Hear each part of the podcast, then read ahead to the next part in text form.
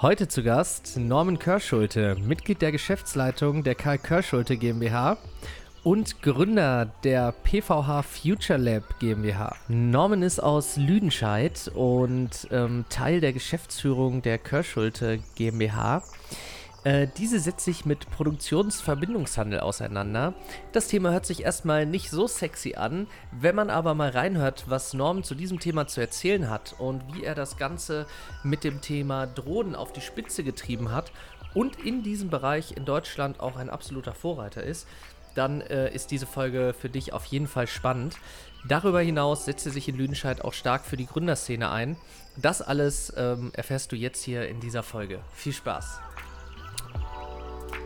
Da muss irgendwie, da muss ein bisschen mehr Großstadtflair rein. Da muss ein bisschen, ja, da muss sich kulturell einfach ja. was ändern. Und wir müssen von, von unserer Seite, von der Kirschschule-Seite auch ein ganz anderes Mindset, eine ganz andere Kultur entwickeln, wenn wir auf Dauer überleben wollen. Weil ansonsten blutet nicht nur die Stadt und ähm, das Sauerland an sich aus, sondern wir müssen einfach unseren jungen Menschen, und da sage ich ganz egoistisch meinen Kindern, ich möchte ganz gern, dass meine Kinder vielleicht in irgendeinem kleinen Dunstkreis bei uns auch noch irgendwann mal wiederkommen.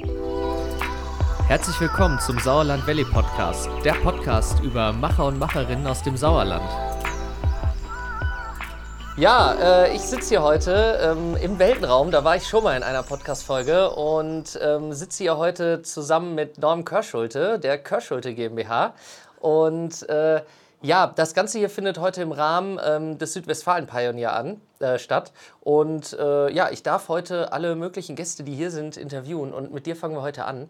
Und äh, ja, ich würde sagen, äh, Norm, stell dich vor, erzähl kurz, wer du bist ähm, und was du so machst und wo du herkommst vor allem.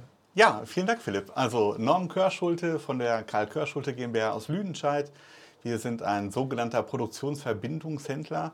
Ähm, der sorgt im Prinzip für die C-Teile-Versorgung der örtlichen Industrie und der Handwerker mit klassischen C-Teilen wie Hämmer, Schrauben, Befestigungstechnik, Zerspannung etc. pp.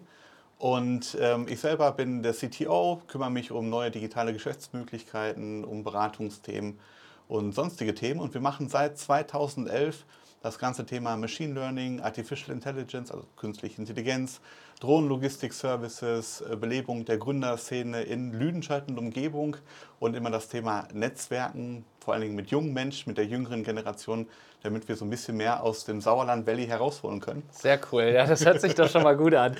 Ähm, ja, so C-Teile ne, hört sich ja erstmal immer so ein bisschen an, so ja, Hämmer und so Zeug, was so die Handwerker brauchen, aber im gleichen Zuge sagst du ja, du bist der CTO und ihr setzt euch mit dem Thema AI und Innovation ja. auseinander.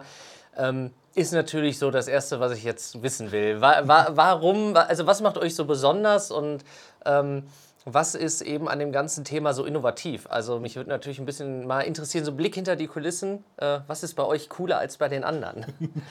ähm, ich glaube, heutzutage ist es kein keine Kunst mehr, den, ich sag mal jetzt den Kupferhammer zu verkaufen oder einen Fräser, einen Bohrer zu verkaufen, sondern man muss sich den gesamten Prozess angucken und eine möglichst smarte Lösung dem Kunden vermitteln. Das heißt, digitale Geschäftsmodelle. Auf der einen Seite brauche ich einen Predictive Maintenance Forecast, dass ich schon weiß im Idealfall, was der Kunde braucht, weil seine Lebenszeit, äh, Lebenszeit bei seiner Maschine vielleicht abgelaufen ist oder sich einem bestimmten Wartungsintervall nähert das Ganze vernetzt mit E-Kanban-Systemen, Logistiksystemen etc. pp. Und das mhm. braucht eigentlich ein, ein hohes Maß an digitalen Verständnis, an Schnittstellenkompetenzen etc. pp. Und das ist eigentlich nicht der, der klassische Bereich eines Händlers, mhm. sondern der kümmert sich eigentlich äh, entweder an der Theke, am Telefon oder im Außendienst darum, äh, den Kunden zu beraten und dem zu sagen, wie toll jetzt dieser Hammer ist und warum er den besser für zwei Euro mehr bei mir kauft als bei einem anderen. Ja.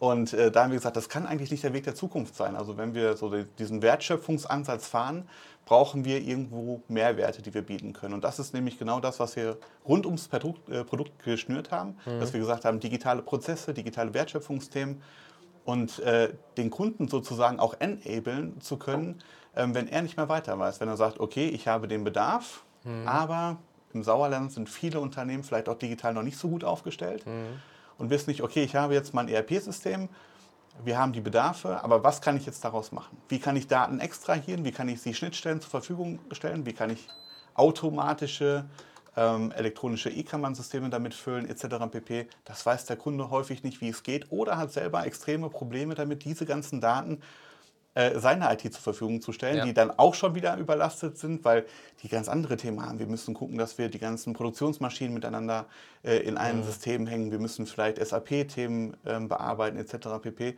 Und da steigen wir halt als Dienstleister mit rein und sagen, das C-Teile-Portfolio ist in der Regel nicht so spannend, aber wenn wir das C-Teile-Portfolio mit einem Wertschöpfungsansatz und mit dem digitalen Prozess miteinander verbinden, dann wird es richtig cool. Cool, hört sich super spannend an. Ähm, also das heißt, ich kann mir, kann mir das so vorstellen, ihr habt eigentlich ein, neuen, ein neues Geschäftsfeld ähm, eigentlich entwickelt in diesem klassischen, ähm, ich sag mal, typischen C-Teile-Business. Äh, habt ihr gesagt, okay, wir gehen darüber hinaus, wir bieten einen viel höheren und größeren Service an, digitalisieren das Ganze und stellen das auch unseren Kunden sozusagen zur Verfügung. Ne? Ja, ganz genau. Cool. Tatsächlich äh, sind mittlerweile knapp 30 Prozent unserer Mitarbeiterinnen und Mitarbeiter sind irgendwo im digitalen Business zu, äh, zu finden. Ja, Dass wir wirklich gesagt haben, wir waren eine der ersten Firmen, die E-Commerce-Kaufleute ausgebildet haben, wo die Leute gefragt haben, okay, was ist jetzt so mein E-Commerce-Kaufmann Ja. oder Kauffrau? Ja, ja, ich meine, den Ausbildungsberuf gibt es jetzt seit 2018 in, in Deutschland das erste Mal.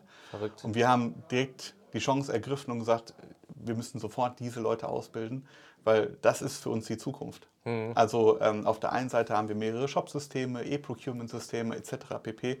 Und da geht es immer um das Thema, wie können wir unsere Daten anreichern, wie können wir die Daten unseren Kunden möglichst gut zu, äh, zur Verfügung stellen, wie können wir Merkmale pflegen und, und, und diese ganzen Themen wirklich, die, ich sage mal, an Amazon natürlich in Perfektion beherrscht, sonst würden wir dort nicht alle einkaufen. Ja. Und das erwarten wir natürlich auch im B2B-Kontext. Und da muss man dann natürlich sagen, wie können wir als kleiner Mittelständler tatsächlich dieses Thema gut wuppen, sage ich jetzt einfach mal. Und ähm, da ist halt die Strategie von uns ganz klar zu sagen, okay, das können wir nur mit eigener Manpower, mit unserem eigenen Know-how, was wir letzten Endes ja durch unsere Fachberater auch haben und auch absaugen und sagen, okay, wie würdest du jetzt dem Kunden erklären, wie das Produkt funktioniert? Und auf Basis dieser Erklärung quasi wieder Merkmale und Kategorien pflegen etc. pp. Und dieser rollierende ähm, Algorithmus im Prinzip von analog zu digital, der funktioniert eigentlich sehr, sehr gut. Cool, wie, wie anstrengend war, wie, wie anstrengend war es, sowas zu digitalisieren? Also ich kann mir das jetzt nicht, natürlich erstmal in der Branche ist das wahrscheinlich schon mal eine Herausforderung und dann der gesamte Prozess die nächste. Wie, wie, wie lange habt ihr daran gearbeitet? Seit wann macht ihr das? Eine Dekade, seit 2011 sind Ja. wir da massiv unterwegs und wir waren somit die ersten äh, damals, die elektronische Ausgabesysteme angeboten haben, die äh, damals nannte man das noch nicht Cloud äh, Computing oder Cloud Plattform. Das ähm, hat man dann hinterher auch mit aufgenommen, aber das sind genauso Themen, die wir halt zwei, äh, seit 2011 einfach alle spielen. Und ähm, wo jetzt die Kunden sagen, ah, aber ihr macht das ja schon länger, ne? Ja, genau. Wir reden seit zehn Jahren mit dir, ob du es nicht machen willst. Und jetzt, jetzt ist es bei den Kunden angekommen, Ja, klar. dass so, okay, jetzt ist auch durch Corona so ein bisschen natürlich auch dieses Di Thema Digitalisierung, digitaler Wandel und wir müssen irgendwas tun. Man sieht ja auch, dass man vielleicht mit der Produktion wieder anders arbeiten muss. Man muss Ja. vielleicht schneller wieder auch hier was herstellen können, ne? aufgrund auch von Lieferproblemen. Und man merkt plötzlich, welche Position nimmt man denn dann ein, wenn man nicht digitalisiert ist. Ne? Absolut. Und das ist meistens dann eher die, die weiter unten ist. Ne? Ja, vor allen Dingen, ähm, das Thema ist ja wirklich, wir, wir reden über, über den Standort Deutschland, dass viele ähm, Firmen aus Deutschland weggehen. Aber wir haben sehr, sehr viele Kunden, die ihre Handmontage noch Ja. ähm, in, in Deutschland haben, die ihre komplette Produktion in Deutschland haben, die in Deutschland auch äh, noch größer werden wollen. Wie schaffen die das? Fragen sich ganz viele Mittelständler. Ja. ja indem sie einfach diesen Wertschöpfungsverlust in ihren ganzen Prozessen ausmerzen und kompromisslos auf Digitalisierung setzen. Also wenn ich, jetzt tauchen wir schon sehr tief ein, aber wenn wir zum Beispiel über automatische Sachkontenverbuchung im C-Teile-Business reden, ähm, weiß ich auf der anderen Seite, das muss kein Buchhalter mehr machen. Wenn ich jetzt Millionen von C-Teile habe, die in meinen Maschinen sind, die in meinen Produkten sind, etc. pp. und die schon mal alle automatisch verbucht sind, im Gegensatz zu dem Case, dass ich vorher vielleicht noch x Personen habe, die das alles händisch buchen müssen. Also nicht nur, dass, da, dass die Arbeit keinen Spaß macht, sie ist auch einfach unglaublich teuer für, für etwas, was eigentlich keine Wertschöpfung erzielt. Ja. Und wo der Kunde am Ende des Tages eigentlich auch weltweit sagt, dafür möchte ich kein Geld bezahlen. Also wenn der Kupferhammer so teuer ist, weil die Verbuchung der Systeme bei dir im Prozess so teuer sind, da muss ich mir jemand anders suchen. Ja. Und je eher die Kunden genau dieses Thema verstehen, desto eher können wir genau in die Thematik reingrätschen und sagen, guck mal, vielleicht können wir dich sogar dazu enablen, dass deine Produktion vielleicht dauerhaft wieder in Deutschland bleibt, indem wir die ganzen Wertschöpfungsverluste einfach auch minimieren. Wie holt ihr denn, jetzt mal so eine, so eine Frage, wie holt ihr denn einen Kunden ab, der davon erstmal keine Ahnung hat. Weil es ist ja, man hat ja schon auch ein bisschen, sage ich mal, einen Lehrauftrag an der Stelle wahrscheinlich. so, so stelle ich mir ja. das vor. Äh, bis dann jemand mal wirklich die, Not, die Notwendigkeit und auch das Verständnis entwickelt hat, zu sagen, okay, äh, das, was ihr mir hier erzählt, das ist nicht so ein Digitalisierungsquatsch, sondern ja, das hält mich am Markt. Ne? Ja, also tatsächlich da, wo er gerade ist. Also ja. wir gucken uns jeden Kunden ganz individuell vor Ort an. Wir kommen meistens durch Empfehlungen, oder weil die Kunden von uns gehört haben oder weil wir zum Teil ja auch schon in 100 Jahren ex existieren halt viele Geschäftsbeziehungen auch einfach, weil wir mit denen sprechen und sagen, kannst du dir mit deiner GF vielleicht mal so drei Stunden Zeit nehmen? Nur mhm. einmal, um mal zu gucken, was wir gemeinsam vielleicht realisieren können. Und danach kommt meistens so ein Aha-Effekt und dann die bittere Erkenntnis, aber da sind wir bei Weib noch nicht. Wie können wir denn jetzt anfangen? Und dann wirklich zu gucken, arbeitet der Kunde noch mit dem Fax? Ja oder nein? Und das ist, da muss man echt im Sauerland nicht lachen, sondern es gibt noch viele Firmen, die einfach mit dem Fax arbeiten. Nicht zuletzt, ähm, weil unsere ganzen Beamtensysteme natürlich auch noch mit dem Fax arbeiten, weil es immer noch gesetzlich nicht geändert worden ist. Wir sind, ich habe ähm. dir ja ähm. vorhin gesagt, wir sind mit einem Teil, also mit einer Firma, die wir haben, sind wir ja im Apothekensektor drin. Da ist Fax auf jeden Fall auch noch ein Kommunikationstool. Also du schock, mich schockst du da auf jeden Fall nicht mit, aber ich glaube, vielen ist das wirklich nicht bewusst, ja. ne? wie viel noch auch auf so einer alten Technologie äh, läuft. Ne? Und da muss man sich wirklich überlegen, okay, jetzt habe ich Faxsysteme, die reinkommen. Ja. Okay, dann äh, hole ich die vielleicht erstmal mit dem Server ab, packe sie vielleicht in ein DMS, Dokumentenmanagementsystem, irgendwo rein, versuche sie automatisiert auszulesen, etc. Da versuchen wir wirklich, äh, den Kunden da abzuholen, wo es Sinn macht. Das hat erstmal nichts mit unseren Produkten zu tun, sondern immer nur mit dem Prozess. Mhm. Und zu überlegen, wo kann der Prozess im gesamten Einkaufsbereich, im Produktionsbereich wesentlich verschlankt werden, mhm. ohne jetzt riesige Investmentsummen zu tätigen. Das ist ja immer das Schöne, ganz viele sagen, ja, ein SAP-Berater, super, den holst du einmal dahin, dann bist schon die ersten 10.000 Euro los. Richtig. Und da sagen wir, nee, wir machen das wirklich hands-on und sagen, der Kunde soll im Idealfall so wenig Geld wie möglich einfach ähm, verbrennen an der Stelle, sondern wirklich auch so ganz typisch sauerländisch hands-on an das Thema rangeführt werden. Nicht einfach eine Glocke draufsetzen und sagen, die hat bei jedem gepasst, so ungefähr, ja, ja irgendwie so ein Deckel drauf, sondern zu sagen, hey, jeder Topf ist irgendwie anders und äh, da müssen wir Ganz auch genau. den Deckel dementsprechend anpassen. So, das ist im Endeffekt ja. das Prinzip. Ne? Und immer so sagen, was habt ihr denn schon? Ja. Und dann muss man sich wirklich einmal die kompletten Prozessketten des Kunden an, anschauen, natürlich mit unterschriebenen NDAs, mit allem drum und dran. Ja, ähm, aber dann wirklich dann zu überlegen, okay, guck mal, deine Roadmap könnte jetzt so und so aussehen. Möchtest du dir, wir kennen ähnliche Kunden aus dem und dem Bereich, können wir da vielleicht mal einen Kontakt herstellen, dass man untereinander wieder das Netzwerken anfängt. Ja. Ähm, wir waren, hatte ich vorhin einmal kurz erläutert, bevor wir gestartet haben, 2016, 2017 im Silicon Valley, in Tel Aviv etc. pp. Da sieht man dann diese milliardenschweren Großkonzerne, die wertvollsten Unternehmen der Welt, die Mitarbeiter untereinander quasi austauschen, weil die durchschnittliche Verweildauer 13 bis 16 Monate irgendwo bei den großen Unternehmen ist. Ähm, die wechseln alle untereinander. Dann ähm, entstehen irgendwelche Entwicklungspartnerschaften und, und, und, und. Das heißt, sie sind extrem miteinander vernetzt und wachsen alle gemeinsam. Und wir im Sauerland sagen, okay, unsere 50-Mann-Klitsche kann mit der 50-Mann-Klitsche also überhaupt nicht zusammenarbeiten, weil da werden mit Sicherheit irgendwelche Geheimnisse ausgetauscht. Und das mal wieder aufzubrechen und zu sagen, wir wollen, wir reden noch gar nicht über Geheimnisse, wir reden über das Enablen, dass wir alle hier gemeinsam in Deutschland produzieren können und dass wir einen Wertschöpfungsprozess einfach mal vernünftig auf die Kette kriegen. Ja. Und da lass uns doch bitte Netzwerke bilden, Erfahrungsaustauschgruppen, wie man so schön sagt, mhm. bilden und äh, das machen wir mit unseren Kunden an der Stelle. Und zu sagen, guck mal, ganz vertrauensvoll, das ist Geschäftsführer A und Geschäftsführer B und dann könnt ihr vielleicht noch die Prokuristin mitnehmen und dies und das. Und dann und seid ihr, ich sag mal, ihr seid so ein bisschen das Medium, die es schaffen, dann auch ähm, die mal allein an einen Tisch zu bringen, ohne ja. dass das gleich so ein ja, ihr, ihr, bringt ein Interesse mit an den Tisch. Und ja. ich glaube, das ist so ganz wichtig. Und ähm, das spricht zum Punkt an, der fällt natürlich auch mir jetzt, sage ich mal, hier auf ich bin so zurück ins Sauerland gekommen und das, das Erste, was du natürlich von den meisten im Sauerland ist, ist erstmal so Abstand halten. Ja, so, ja. Was, was, sind die jetzt, was wollen die jetzt hier und warum äh, äh interessiert die, was ich mache und so. Und ähm, ich habe das ja auch anders, äh, ich kannte es ja eigentlich im Endeffekt nur anders. Ich bin, bin, bin auch aus der Medienbranche und ich muss im Endeffekt sagen, gerade in der Stadt, genau dieses Netzwerken, genau das sich Mitarbeiter aus unterschiedlichen Unternehmen miteinander austauschen oder Geschäftsführer sorgte dafür, dass wir halt immer wieder uns getroffen haben in anderen Unternehmen, in anderen Firmen, ja. ob wir jetzt beratend tätig waren oder äh, kreativ. Ähm, aber du hattest halt diese, diesen Austausch und das fand ich halt so cool, weil du hast überall gemerkt, da ist immer wieder so ein bisschen die ähnliche Energie drin ja. und äh, es ist halt immer wieder was Neues dadurch entstanden. Und ähm, ja, kann ich nur so unterstreichen, sollte man auf jeden Fall ein bisschen hinterher sein. Da muss man das Rad nicht immer neu erfinden. Richtig. Dann kann man wirklich sagen, guck mal, wenn wir das jetzt, wenn wir die Energie doch jetzt gemeinsam in einen Topf werfen und uns mal überlegen, wie man das ein oder andere äh, miteinander verknüpfen kann. Da ist eine ganz schöne Geschichte daraus entstanden. Wir haben ähm, vor drei Jahren ja unser Drohnen-Startup äh, bei uns bei Körschulte als Projekt initiiert und ähm, sind jetzt immer weiter und größer und, und besser geworden und haben die Thematik einfach gehabt, wir brauchten Drohnennester. Also Landestationen, wo die Drohnen sicher landen können. Das, ähm, ich sage mal, nicht für 50.000 Euro pro Nest, sondern das musste ja irgendwie smarter gehen im B2B-Kontext. Ähm, und dann kommt ein Kunde auf uns zu, der sagt, ich hätte da vielleicht eine Lösung. Können wir da nicht im Netzwerk mal uns was überlegen?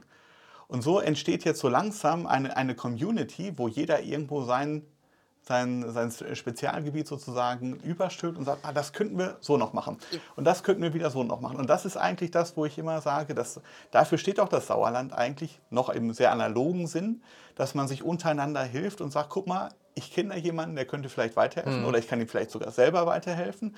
Und kennst du nicht jemanden, der jemanden kennt? Ja, genau. Ähm, in, in Köln sagt man ja Kölsche Klüngel dazu, mhm. aber ähm, nicht im negativen Bereich, sondern wirklich, es geht ja nicht ums Mauscheln, sondern wirklich, wie kann man Netzwerke aufbauen, wenn ich weiß, ähm, wir sind jetzt im 5G-Projekt und ich suche jemanden, der sich im Bereich der Sensordaten oder Kabeln gut auskennt. Und wenn ich dann jemanden im Netzwerk habe, der das kann, der weiß, dass ich dieses Thema habe und suche, ähm, dann auf mich zukommt und sagt, ja, da hätte ich eine Lösung. Dann befeuert das eine Unternehmen wieder das andere, das eine Netzwerk, das andere und gemeinsam können wir die Region letzten Endes auch wieder nach ja, vorne eben, wir bringen. Können ja, wir können ja hier die Wertschöpfungskette aufrechterhalten oder ja. vielleicht mal überhaupt wieder ins Leben bringen. Das, ne, das kann man sehen, wie man will.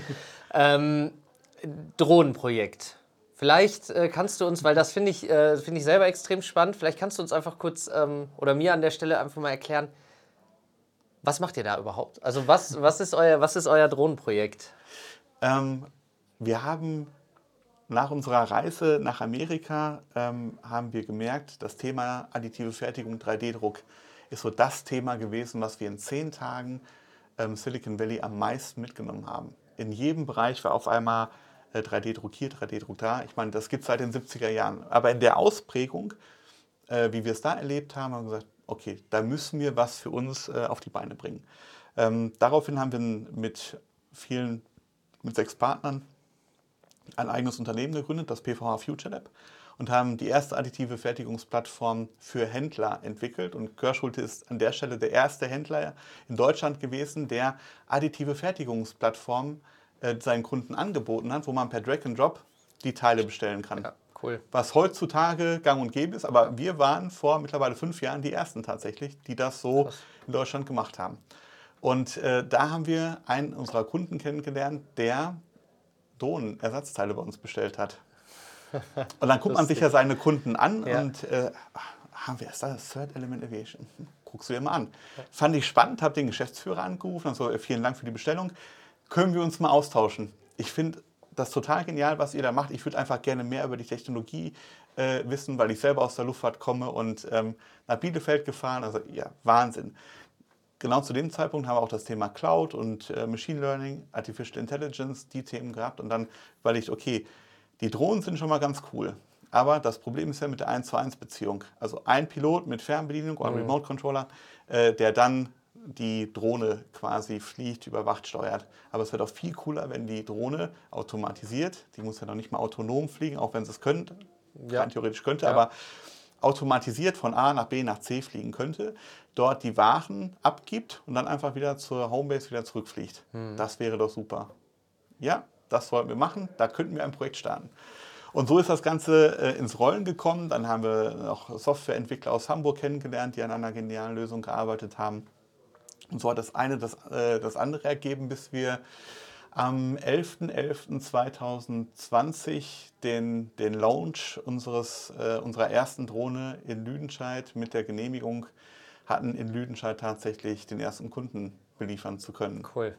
Und das tatsächlich zu dem Zeitpunkt als erster in Europa, der in einer regulären Strecke in der Innenstadt, nicht irgendwo auf dem Land mhm. oder sonstiges, sondern in der Lüdenscheider Innenstadt von Körschulte, in dem Fall zu Hotset, ähm, die Belieferung aufgenommen hat. Und das war so dieser Start dieser ganzen Geschichte zu sagen, okay, ähm, nicht nur, dass es cool ist, wir haben natürlich selber als Händler auch ein großes Problem damit, ähm, unsere Fahrerinnen und Fahrern, ähm, ich sag mal, mittel- und langfristig zu ersetzen, weil wir einfach keinen Nachwuchs an der Stelle haben. Mhm. ist dummerweise immer noch so, dass der Beruf der, des Kraftfahrers oder der Kraftfahrerin einfach nicht so sexy ist, ist ja wie auch, man sich das wünschen ist würde. Ist ja auch ne? vielleicht die logische Entwicklung. Ne? Und deswegen gibt es ja auch schon, entwickelt sich ja alles eigentlich dahin, dass bald keiner mehr im Endeffekt fahren muss oder fliegen absolut, muss. Ne? Absolut. Ja. Ähm, aber wir haben einfach gesagt, wir können nicht darauf warten, bis, bis man irgendwann mal eine Lösung hat, wo man autonom fahrende LKWs auf der Straße hat, wo ja. man es einfach nur reinwirft und dann ist gut, sondern wir haben gesagt, das muss schneller,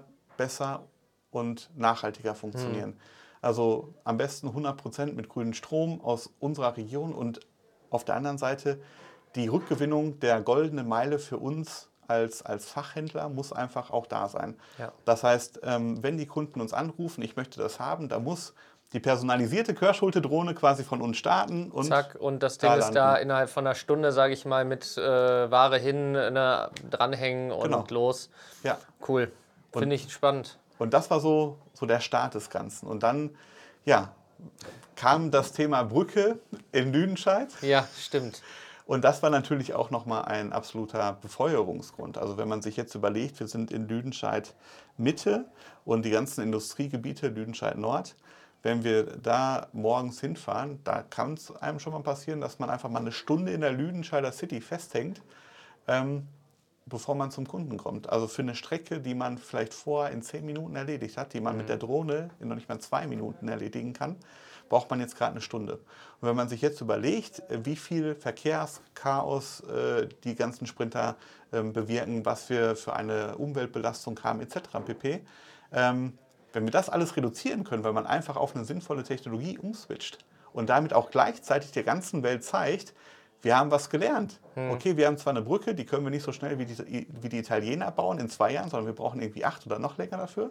Aber wir haben zumindest irgendwie was gebaut, was, was Abhilfe schafft, indem wir uns mit Drohnen beschäftigen etc. pp. Und das okay. ist so einfach so die Mission, mit der wir gerade auch unterwegs sind, zu sagen, wir haben eine Lösung, die ist technisch einwandfrei, wir sind schon geflogen, weil das ist auch wieder so typisch deutsch. Mhm.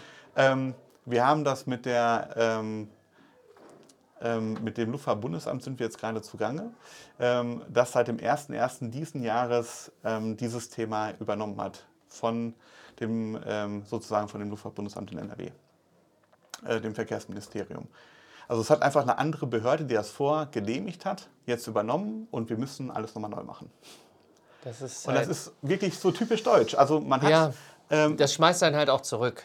Ja. ja, weil das sind dann auch diese bürokratischen Sachen und das ist meistens das, was den längsten. Den, den, wenn man ein innovatives Unternehmen ist, bremst einer meistens die Bürokratie aus, am wenigsten ja. der, sage ich mal, Drang, etwas zu entwickeln. Das geht ja meistens relativ zügig, wenn man, wenn man die richtigen Leute hat. Und Absolut. Das kann ich, äh, den Schmerz kann ich nachvollziehen. Ähm, ja, also äh, mega spannend. Ähm, ich habe natürlich trotzdem jetzt auch noch mal kurz äh, die Frage zu dir und deiner Person. Vielleicht kannst du noch mal ganz kurz einmal, zwar ein bisschen ungewohnt, weil wir fangen ja jetzt hinten so ein bisschen an, äh, über dich zu reden, aber mich würde natürlich jetzt auch noch mal deine Persönlichkeit ein bisschen interessieren. Was hast du so für Stationen äh, schon alle gemeistert? Du hast ja schon gesagt, Luftfahrt war so dein Ding, da warst du unterwegs und das ist auf jeden Fall mal ganz spannend zu hören, wo hast du dich so rumgetrieben und was hat dich dann äh, hier ins Sauerland äh, verschlagen?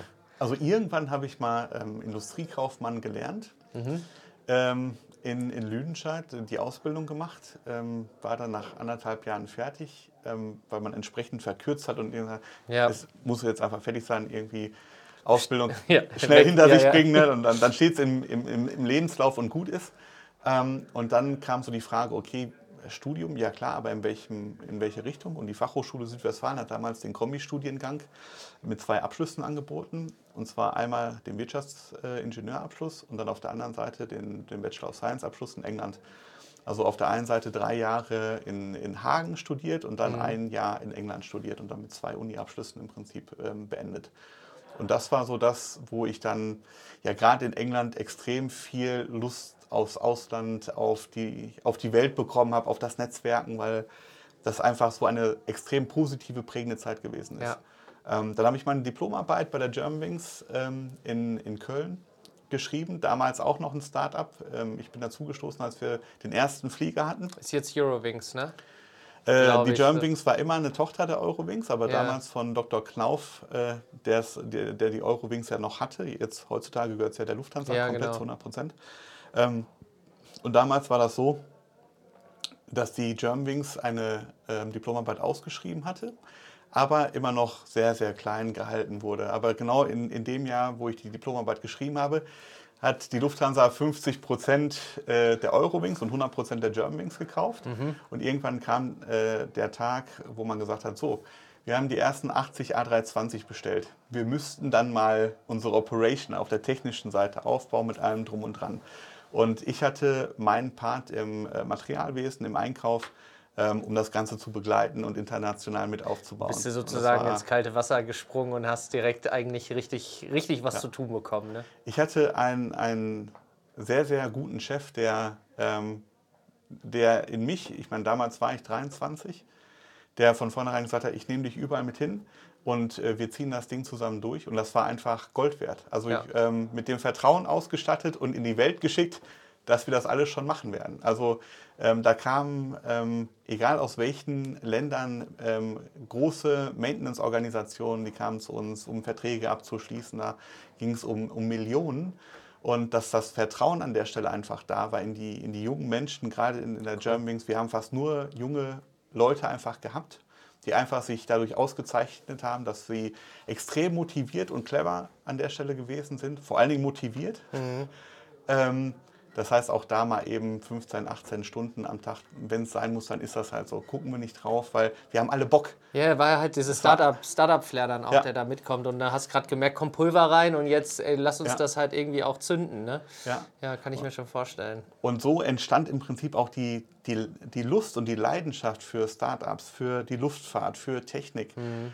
Und ähm, das war vor allem ganz am Anfang war das wirklich so, wer noch nie äh, an einem Airbus, an an einem A320 oder einer größeren Maschine gestanden hat ähm, und sie mal am, ja, so ein bisschen am Triebwerk dabei einfach sein das konnte. Herz einfach auch mal so mal erlebt hat davon. Also ja. so ein bisschen technisch, äh, technisch affin ist.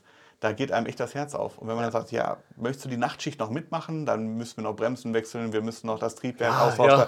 ja. komm, zeig mir. Und das ist, äh, es befeuert so viel in einem selber ähm, dass es echt einem die Leidenschaft äh, in einem weckt und sagt, das, das ist so genial, das müssen wir einfach weitermachen. Cool, sehr schön. Und das hat mich im Prinzip meine ganzen äh, 20er sozusagen lang begleitet. Und äh, dann haben wir es äh, international ausgerollt. Wir haben innerhalb der, ähm, der Lufthansa es geschafft, eine, eine so gute Maintenance-Organisation aufgebaut, äh, aufzubauen, die so effizient gewesen ist, ähm, dass wir da auch schon einfach gezeigt haben, was mit Hilfe von Schnittstellen, mit Hilfe von jungen, motivierten Menschen einfach möglich ist. Mhm. Auch in diesem alteingesessenen äh, Luftfahrtbusiness mhm. tatsächlich. Ja, und, und, und, und dann bist du ja irgendwie auch wieder, äh, da warst du erstmal froh, erstmal weg zu sein. Hast ja gesagt, so geil, Welt und, und Ausland und ja, gut, dann bist du wieder. Aber was äh, hat dich denn dann wieder zurück äh, ins Sauerland verschlagen? Das interessiert mich natürlich. Ähm, tatsächlich die Familie. Also ja. ähm, meine damalige Freundin ist dann schwanger geworden. Und ähm, ich habe immer gesagt, wenn ich ähm, mal irgendwann Papa werde, ist das Wichtigste für mich einfach, dass ich auch Papa sein kann und mhm. nicht drei Viertel des Jahres in der Weltgeschichte unterwegs bin, sondern da möchte ich halt auch auch einfach wirklich Papa sein können. Ja, ja. Ähm, jetzt kann man sagen, okay, die Selbstständigkeit ist jetzt nicht äh, dafür ausgelegt zu sagen, ich, das hast du jetzt clever entschieden. Weiß ich. Aber man muss dazu sagen, ähm, in der Luftfahrt, gerade so in dem Bereich, wo ich unterwegs gewesen bin, mit C-Check-Begleitung und so weiter, dann ist man vielleicht ein halbes, dreiviertel Jahr wirklich im Ausland unterwegs. Und da sieht man seine Familie definitiv nicht. Und dann ist man zumindest in der Selbstständigkeit immer morgens und abends zu Hause und vielleicht kann man auch die ein oder andere ja. Mittagspause zu Hause schon mal verbringen.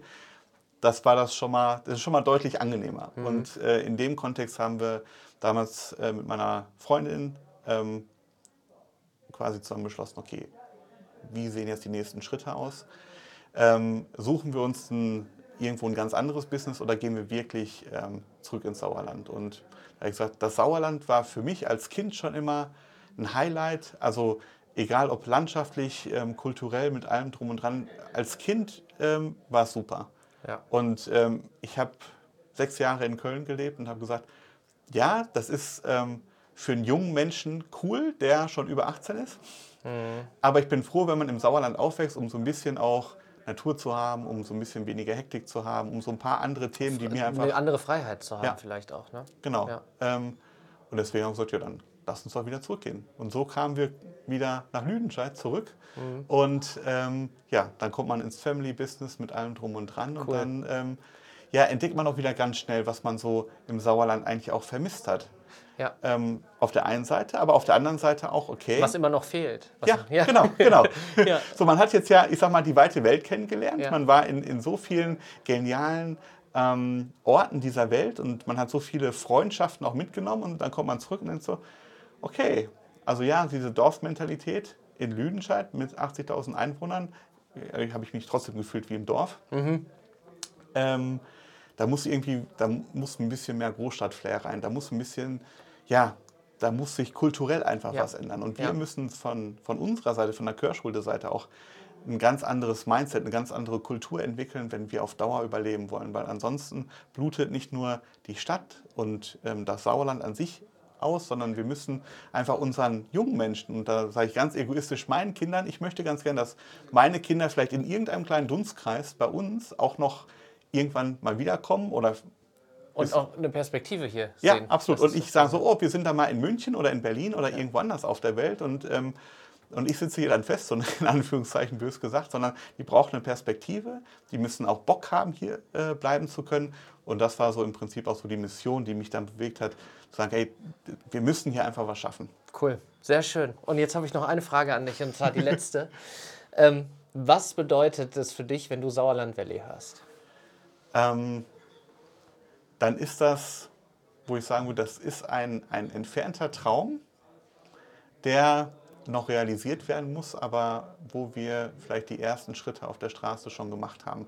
Mit genau den Themen, die wir ja, heute auch schon gehört haben, mit dem, was ihr einfach macht, zu sagen, guck mal, so ein bisschen ähm, die Netzwerke aufmachen, so ein bisschen das, ähm, die Hidden Champions zu Champions machen ja. und das Hidden wegbringen und äh, aus Sauerland Valley wirklich eine, eine zukünftige Region zu machen, die, auf die alle stolz sein können. Cool. Vielen Dank, Norm. Super Schlusswort. Und äh, ja, ich freue mich, wenn wir nachher noch ein Bierchen zusammen trinken. Absolut, ich mich auch. Vielen Dank, Philipp. Danke dir. Diese Folge wurde im Rahmen des Südwestfalen Pioneers aufgenommen. Vielen Dank an dieser Stelle an das gesamte Orga-Team, ähm, vor allem an Clemens Vincent Blume für die Möglichkeit, dass wir bei dieser Veranstaltung dabei sein durften und unseren Podcast aufnehmen durften.